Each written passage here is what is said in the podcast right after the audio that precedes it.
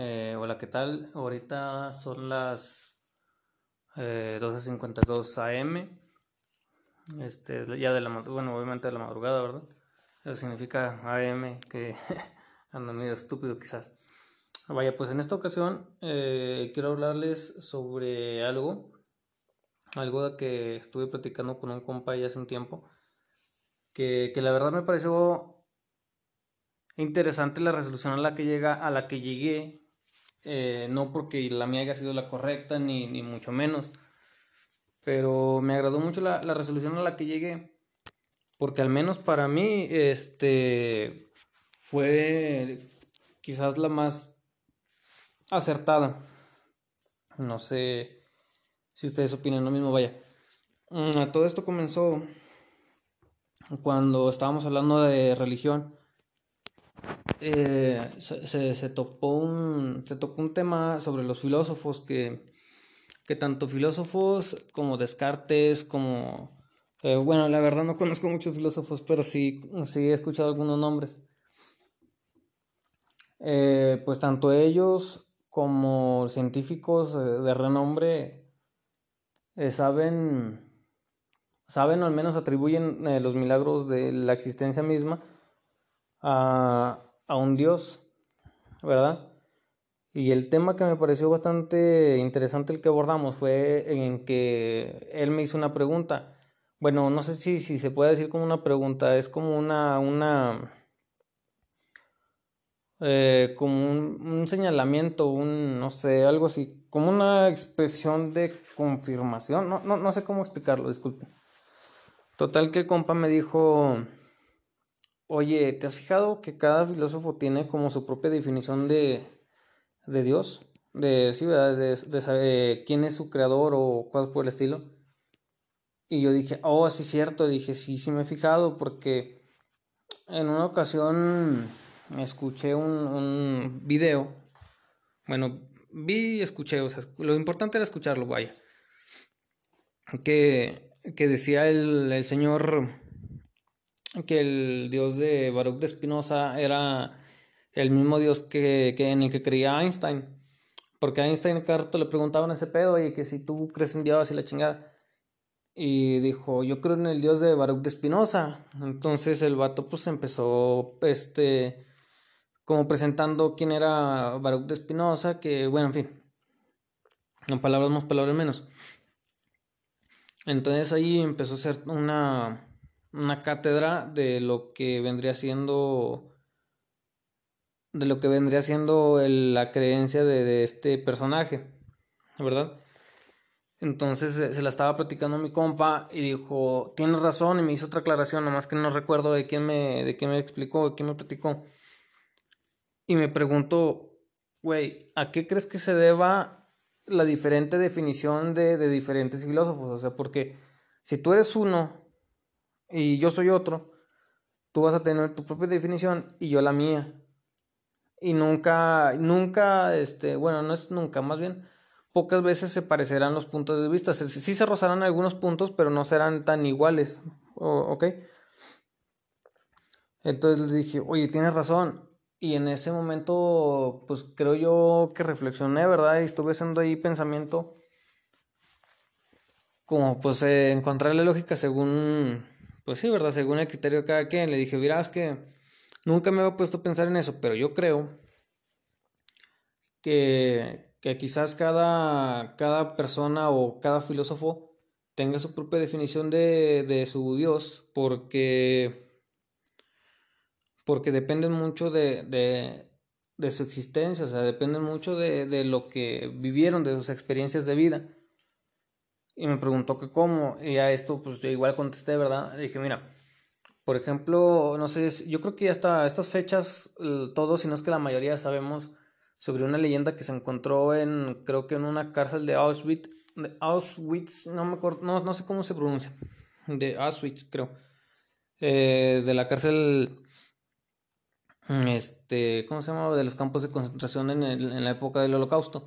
No recuerdo si fue ahí o si sí fue ahí o fue en otro campo de concentración en el cual se encontró una leyenda que decía eh, que escribió un judío que si Dios existe, él deberá pedirme perdón a mí.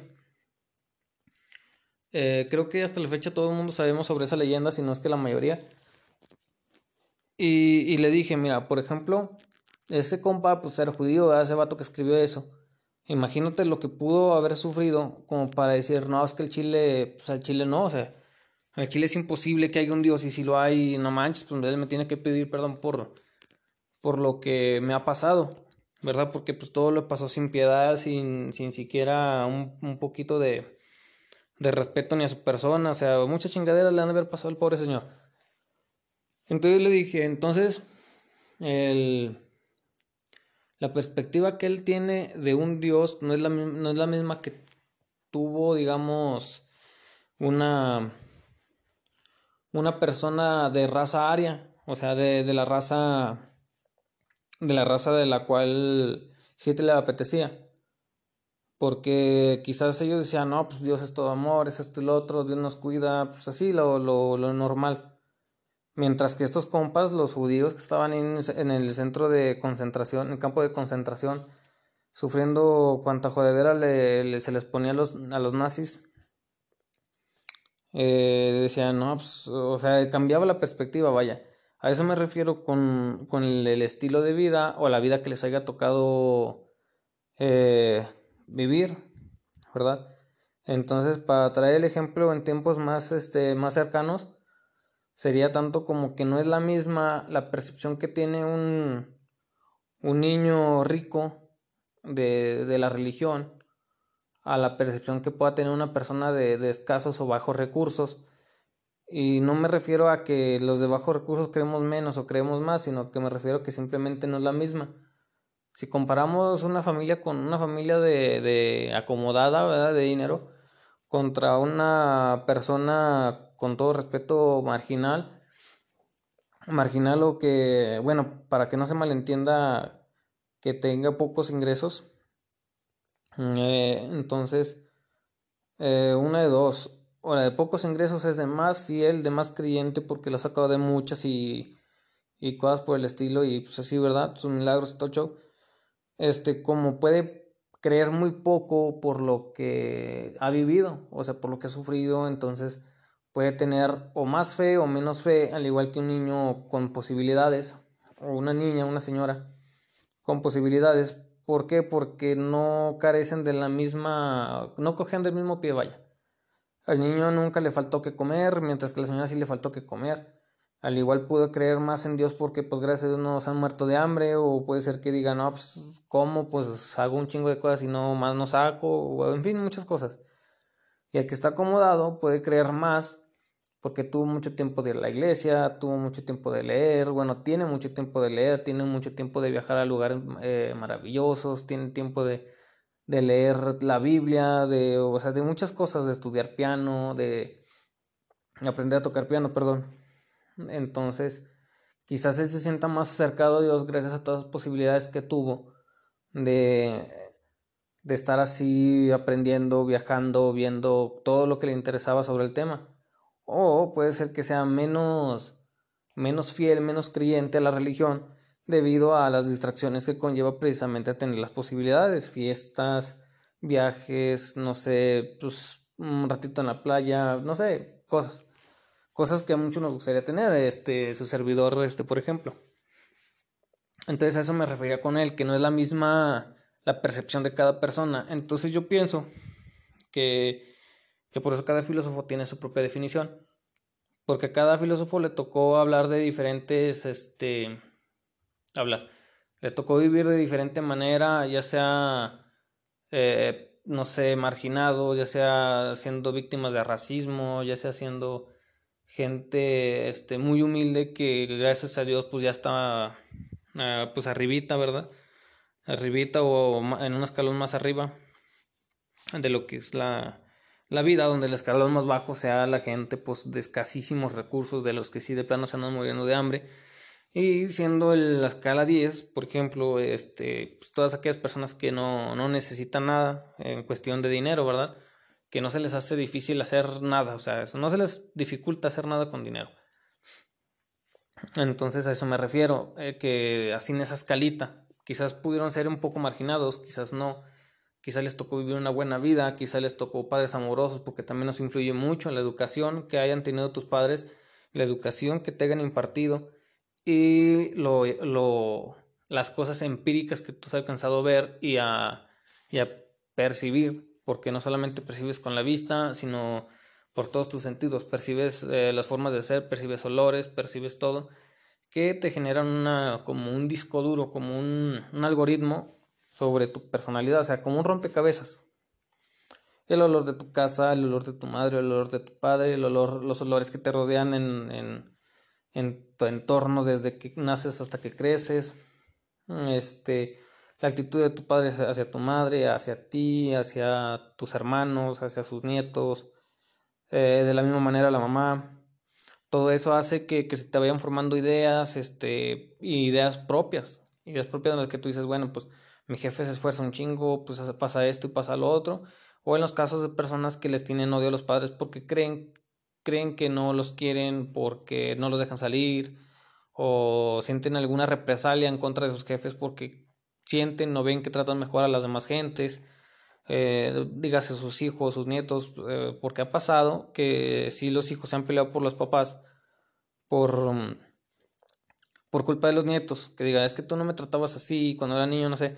Yo no he sabido de un caso, pero estoy segurísimo, segurísimo que ha pasado, si no un, un, un, un roce así leve, así de que, ay, pues sí, lo trata mejor a él que a mí. O sea, te das cuenta, o sea, aunque lo digas de broma, aunque lo digas este, sin coraje, sin rencor, pero te estás fijando en eso. O sea, si no te fijaras en eso, no, ni siquiera se te vendría a la mente eh, decirlo, porque simplemente no sería algo relevante para ti, entonces no tendrías por qué repetirlo o, o pensarlo siquiera. Entonces a eso me refiero.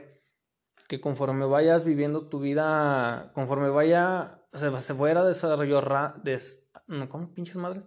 Conforme se fuera desarrollando, perdón, me trabé, desarrollando tu vida, tu, tus, este, tus emociones, tus percepciones, tu lógica, tu, no sé, tu moral, mientras se fue desarrollando todo eso, tú te fuiste haciendo de una mentalidad, ya sea a favor o en contra de religión, medio, lo que sea, se te fue haciendo una, una, eh,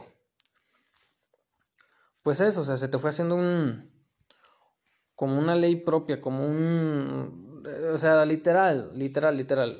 Te, te convertiste en una persona diferente o igual o parecida a las demás por ver lo que viste, oír lo que oíste, hacer lo que hiciste y cosas por el estilo. Entonces, eh, ya platicando todo eso, llegamos, bueno, yo llegué a la conclusión, no llegamos porque pues, él no dio su punto de vista, él lo que dijo, pues quizás sí, o bueno, para serte sincero, para serle sincero, no sé, no me acuerdo exactamente qué me contestó porque tiene ratito, pero sí dijo no y, y sí, fíjate que pudiera ser que sí. Yo sí creo que pudiera ser un, yo pienso más bien que sí pudiera ser un, una teoría válida porque creo yo que eso es, literalmente siento que eso es, no, no, no soy socio, socialista, no tengo ningún título, no soy ni filósofo, no soy nadie, pero me parece lo más lógico. Me parece lo más lógico porque pues yo tengo mi propia percepción y estoy orgulloso de él, aunque a muchas personas no les parezca, pero estoy muy orgulloso de él porque yo lo formé yo, conforme lo que he visto, lo que he vivido, lo que he escuchado, lo que eh, literal lo que he visto, bueno o malo que hacen porque, pues, bueno, por varias razones. Entonces, pues vaya, a eso quería llegar el, el, esta noche, del día de hoy, que, que no, no importa, no necesitas ser un filósofo para tener tu propia mentalidad. Perdón por esa interrupción, era, era mi jefecita que pues, me hablaba para para unos jalecillos. eh, la quiero mucho, jefa. Si llega a escuchar esto, la quiero mucho. Y espero que cuando lo escuche, pues ya estemos acá más diferentillos. Eh, ok. Eh, ¿En qué me quedé? Ah, sí, me quedé en que, pues así quedó la plática y él, pues como que me dio la razón. Y yo soy, me considero una persona media, media narcisista, eh, la verdad.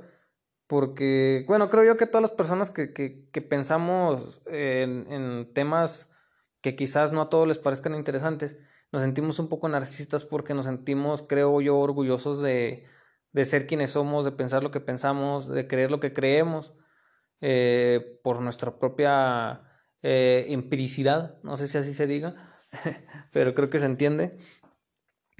Y, creo yo que estamos orgullosos por eso y, yo eso lo pongo como excusa de, lo, que, lo que les acabo de decir, que soy un poco narcisista. Y, me refiero a esto, toco ese tema por lo que les platico, que el compa dijo, así que me dio la, razón, ¿verdad? Les platico esto para que no vayan a quedarse así como que, pues, este pinche vato viene acá, ¿cómo se llama? Una, una jalada así. No, no, no vayan a creer eso.